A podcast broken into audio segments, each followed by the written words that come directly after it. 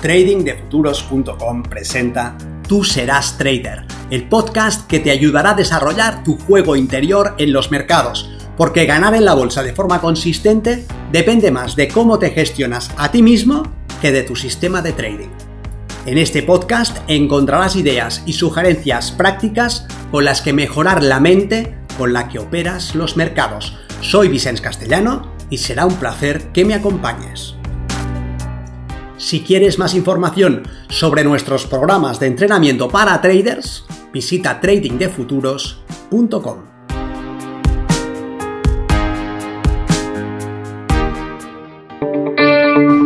De 0 a 1 los comienzos suelen ser difíciles para todos, se cometen errores y equivocaciones, se pierde el camino y el tiempo, pero si uno es afortunado y persiste lo suficiente, tal vez se consigue la experiencia necesaria para comenzar a entender. Comenzar a entender no es el final, sino el principio, pero supone pasar de cero a uno. Y uno es infinitamente más que cero. Soy Vicens Castellano, responsable del programa de formación y entrenamiento de trading de Y en esta serie quiero compartir las grandes etapas por las que tuve que pasar como trader hasta lograr los resultados que buscaba. Si te interesan los mercados financieros, puede ser que te enfrentes a algunos de los mismos exactos obstáculos con los que he luchado yo. Quizá mi experiencia pueda ayudarte a superar alguno de ellos.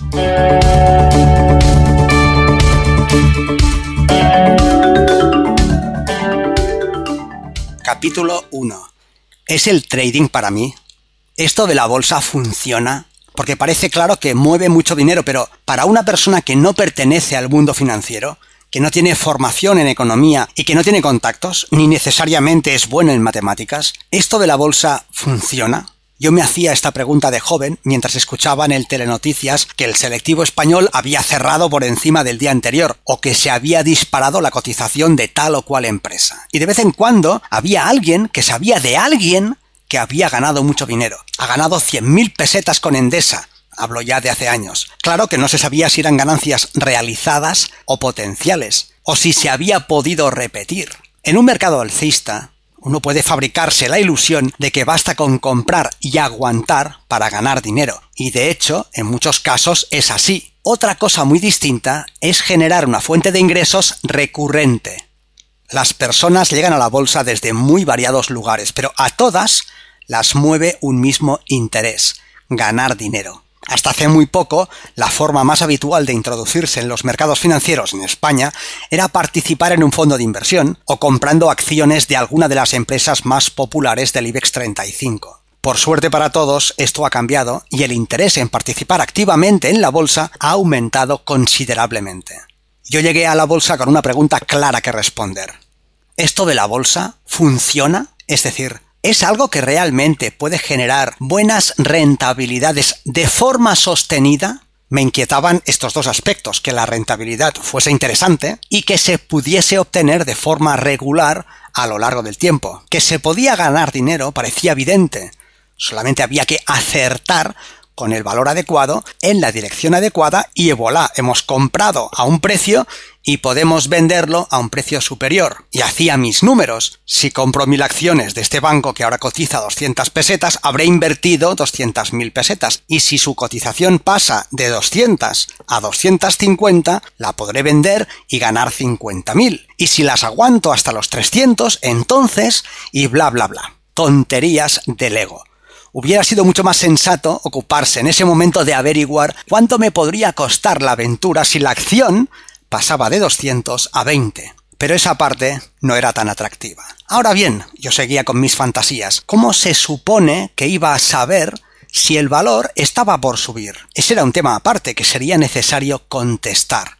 El dinero estaba ahí. De eso no había duda, bastaba con acertar el valor adecuado. Ahora bien, ¿estaba ahí también para mí? ¿Tendría yo lo necesario para operar con éxito? Algo que me acompañó en mi juventud fue una extrema autoconfianza. Si otro lo podía hacer, yo también lo podría hacer. Qué poco sabía en ese momento que eso iba a costarme muy caro. Con la imprudencia que se asocia a la inmadurez, me lancé a jugar a la bolsa y averiguar si era tan fácil como parecía. Y claro, En un mercado alcista casi todos los valores aumentan su cotización, así que, sin mérito alguno por mi parte, resultaba sencillo ganar dinero. Pero si el valor aumentaba su cotización, me preguntaba, ¿hasta dónde debía aguantarlo? Y lo más importante, si el valor iba a la baja, ¿bastaba con esperar? ¿Recuperaría? En ese caso, ¿qué debía hacer? Lo que decía la sabiduría popular en ese entonces es que uno no perdía si no vendía, que al final todo terminaba por subir y que lo más difícil era tener el capital suficiente para comenzar a ganar dinero de verdad qué peligros esconden ciertas creencias.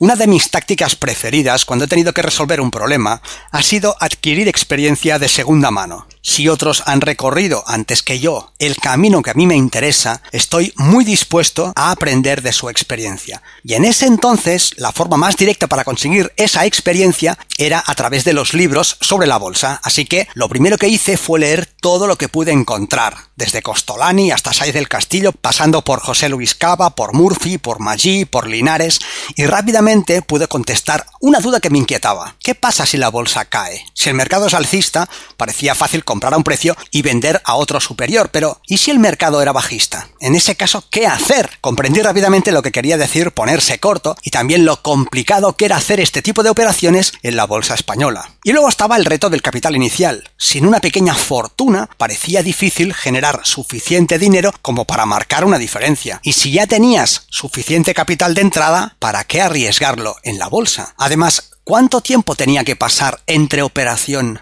y operación? Aguantar con el capital invertido durante semanas para generar con suerte 2.000 pesetas no parecía suficiente, y menos aún si cabía la posibilidad de perder lo que uno había invertido. Entonces leí que los operadores profesionales utilizaban un vehículo de inversión específico para la especulación, el mercado de futuros. Las acciones eran para los aficionados. Yo iba a jugar en la liga profesional. No tenía experiencia, ni tenía formación, pero me sobraba arrogancia. Ese otro mercado, derivado de la bolsa, ofrecía a mis ojos dos grandes ventajas. Por un lado, permitía operar tanto en mercados alcistas como en mercados bajistas de una manera sencilla. Y por otro lado, permitía una operativa apalancada, lo que quería decir que con una parte relativamente pequeña de capital podía controlar un subyacente mucho mayor, lo que a mis ojos equivalía a que con un capital modesto podía obtener una rentabilidad muy grande.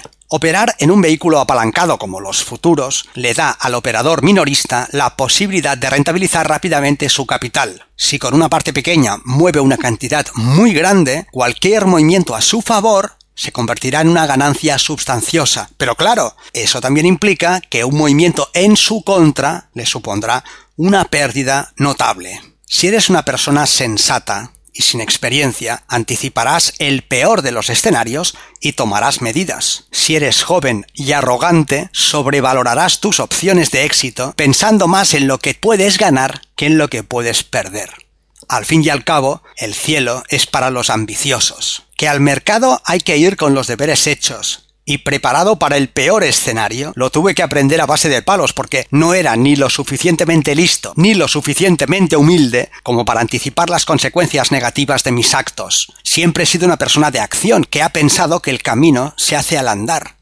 En el mundo de la bolsa, esta puede ser una estrategia muy cara, como yo iba a descubrir. Así que, impelido por ese espíritu inquisitivo y curioso, abrí mi primera cuenta con un broker que me permitía operar en futuros, y con mi conocimiento rudimentario y mi arrogancia me dispuse a tomarle el pulso al mercado. Y vaya si se lo tomé. El mercado me destrozó en todos los asaltos y de todas las maneras. Si abría largos, el mercado iba cortos. Si abría cortos, el mercado iba largos. Si abría largos y el mercado iba cortos y yo giraba cortos, el mercado iba largos. Hiciera lo que hiciera, el mercado hacía lo contrario. Sí, alguna vez acertaba la dirección, pero ¿se debía a que sabía lo que estaba haciendo o era pura varianza? Al fin y al cabo, el mercado solamente tiene dos opciones, ir hacia arriba o ir hacia abajo. Cuando acertaba la dirección, no sabía dónde salir, así que salía rápidamente.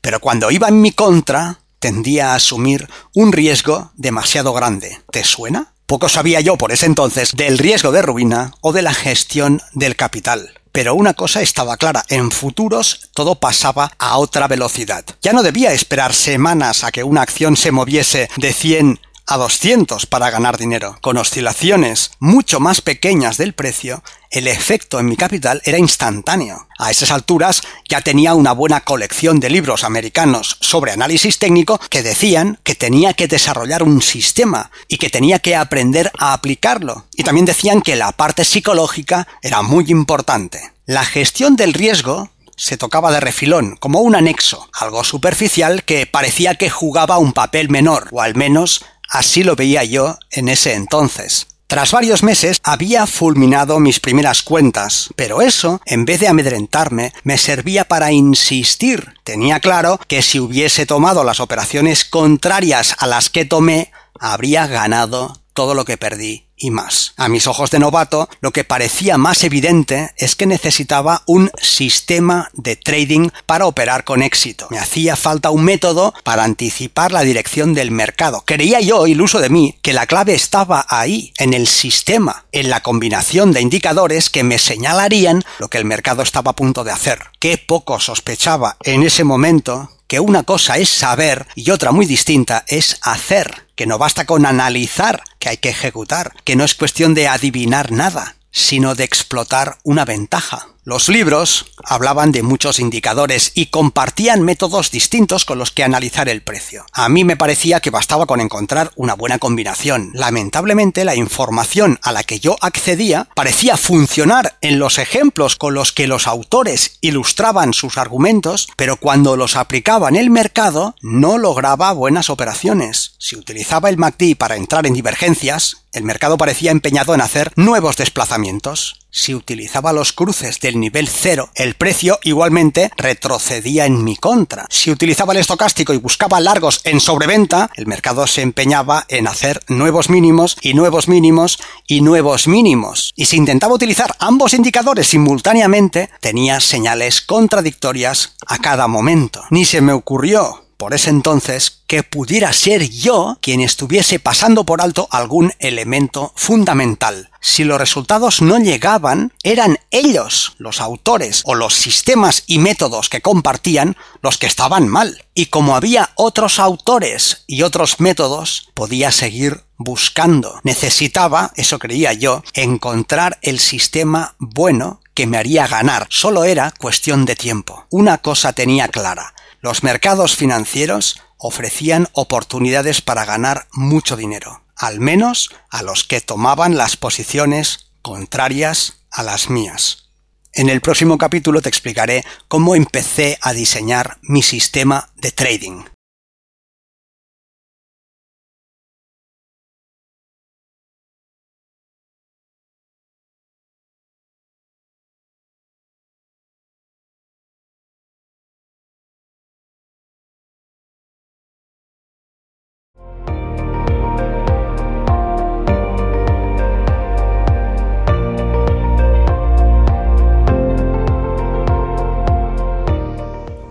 Si este contenido te ha parecido interesante, te agradeceré que lo compartas para darle una mayor difusión y que me dejes un comentario en tu plataforma de podcast preferida.